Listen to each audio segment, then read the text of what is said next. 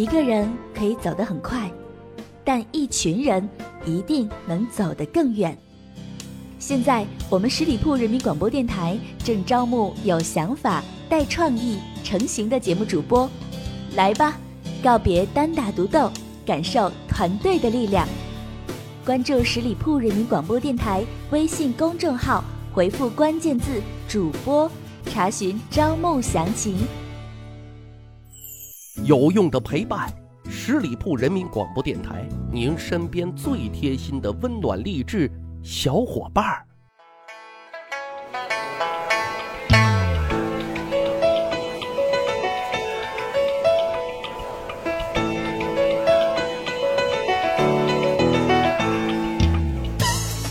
十里铺人民广播电台密史趣谈，咱一起发现啊有趣好玩的历史段子。我是大汉，咱们今天讲讲。长坂坡前救赵云，吓退曹操百万军。姓张名飞，字翼德，万古流芳莽撞人。嘿嘿，还不错吧？哈，今天咱讲的人物啊，就叫张飞啊，想必大家都很熟悉啊。那按照《三国演义》的说法，张飞那是一个燕汉虎须、豹头环眼的彪形大汉啊。大家可以脑补一下这个形象啊，呃，戏曲当中啊，他是黑脸的形象，更是显得凶神恶煞。但是啊，如果我现在告诉大家啊，你们之前遇见的、看见的是一个彻头彻脑的假张飞，你们信吗？嘿，你们不信？哎，其实我也不信啊。但是最近看到一些资料，特别是在四川一带出土的文物。这张飞的雕塑啊，竟然连一根胡子都没有，而且面如美玉，神态温柔 啊，简直就是神采飞扬的美男子呀！小伙伴们纷纷都表示惊呆了，因为当我认真的翻阅完这些资料之后啊，惊奇的发现了一个有勇有谋、能文能武、帅气逼人、才华横溢的张飞啊！用现在的话说。那就是一个大众情人、超级欧巴呀！哎，怎么来讲呢？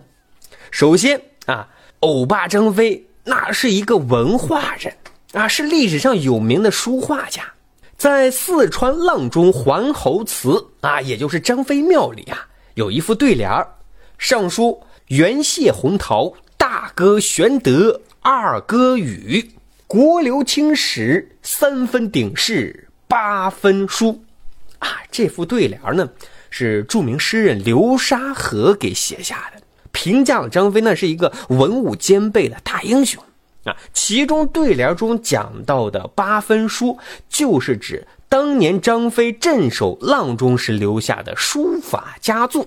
此外啊，八门磨牙啊，也称立马铭啊，也能证明张飞是一个书法家。说是张飞打败了张合之后啊。很帅气的在马上用长矛钻牙而成，写的是什么呢？写的是啊，汉将张飞率精卒万人大破贼首张合于八门，立马勒明。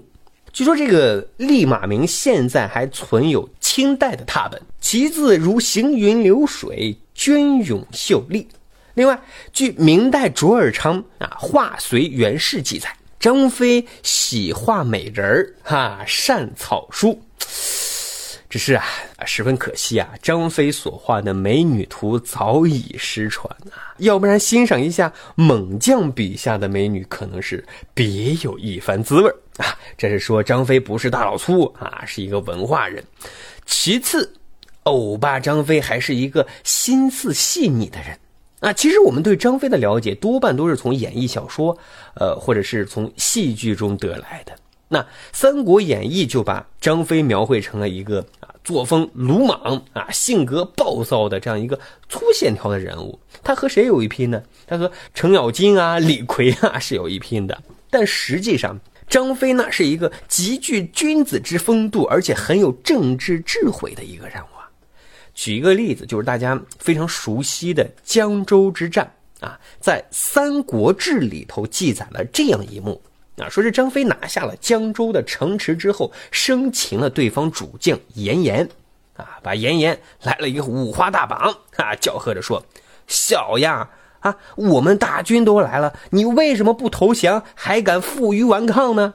可是他没想到啊，严颜那也是一个巨脾气，毫无畏惧。他也高声的说：“俺们益州啊，只有不怕死的断头将军，你找不到怕死的投降将军。”啊！张飞一听，嘿，也来了脾气，勃然大怒，高声传令，把严颜拖出去斩首示众。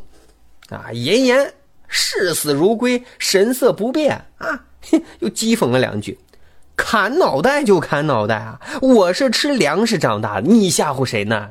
哎，结果张飞啊来了一个三百六十度的大转弯啊，非常欣赏严颜的骨气啊，当场就把他给释放了不说啊，还把他作为上宾热情对待，好酒好肉热情款待啊，吃吧喝吧啊。在史书当中啊，对于这场战役的具体作战啊，那只是一笔而过啊，却把张飞和严颜的对话。是记录在案啊，后世就分析啊，其实只有一个目的，那就是衬托张飞啊。张飞越是被对方斥责、顶撞，甚至是讥讽啊，他反而越是欣赏对方，这才能够显示出张飞的大家风度。所以，张飞在这里的形象已经不是一个粗鲁残暴的武夫啊，而更是一位心胸开阔啊、赏识人才的君子。如果嗯，这杯茶啊，只品到这里，真正的味道其实还没有品出来。真正的味道在于张飞处置严颜的背后，啊，他在政治上的深谋远虑和细密考量。后代又有人分析啊，有这么三点：第一呢，张飞之前就分析过严颜啊，挖过严颜的背景。严颜那了不得呀，他既是八郡将领群体的代表，又是八郡地方族的代表，优待他对于争取益州本土上层社会，尤其是强势群体的支持，可以起到非常的示范作用啊。也就是说，这地头蛇啊，你要利用好它啊，并且呢，要让它发挥示范带动作用。这第二点啊。说严颜的性格啊，非常的朴实，非常的耿直。他一旦成为张飞的座上宾，就会尽心尽力的帮助张飞啊，而不会去搞这些阴谋啊，去耍诡计呀啊，这一点也是非常重要的。这是第三点啊，就说男人都很爱面子嘛啊，要想获得妍妍的真心支持，你必须给足他面子嘛啊，先让他充分表现出一个男人视死如归的。硬骨头的这种精气神来啊，然后再出来释放他，哎，这样就能很好的保护他的这个完美形象啊。这就是张飞在争取严颜时在方法上的周密细致的考虑了。所以呢，呃，我们明白了以上三点之后，再来回过头看看张飞的言行举动啊，味道啊就真的是很好了。其实。这一切充分说明了一个问题，那就是真实的张飞啊，可能并不是戏剧当中啊只知道啊叫喳喳的粗鲁的莽撞人啊，而是一个那具有深谋远虑的细心周到的这样一个人物。当然，事实也证明啊，严颜在日后也帮助张飞顺利打到了成都，同刘备会师了。相比之下。关羽在樊城抓到庞德的时候是怎么处理的？那是三下五除二就把庞德的脑袋给砍了呀！其实这就很明显啊，张飞显然要比他的二哥在心思上更加细致，考虑上更加长远一些了。今天讲了这么多啊，大家有没有觉得张飞背了一个啊千年大黑锅呀？满脸大胡子，粗鲁莽撞。大老粗这些标签好像应该与他是十万八千之里。以他的外貌、他的才华、他的骁勇善战啊，更应该是完美的大众情人，生活多姿多彩，要武能武啊，专门保护这些小鸟依人啊，给你一个这个坚实啊宽厚的肩膀来依靠啊，多好呀！只是历史就是历史啊。尽信书则不如无书啊！只是今天啊，咱一起多用一个视角来了解啊和解读这样一段历史和这样一个历史人物。好了，今天的节目呢就讲到这里，感谢大家的收听。近期呢，十里铺人民广播电台正在招募主播，有兴趣的朋友可以关注十里铺人民广播电台的公众微信账号，回复“主播”两个关键字，查看招募详情。本期节目到这里结束了，感谢大家的收听，我们下一期再会。本期节目由十里铺人民广播电台制作播出。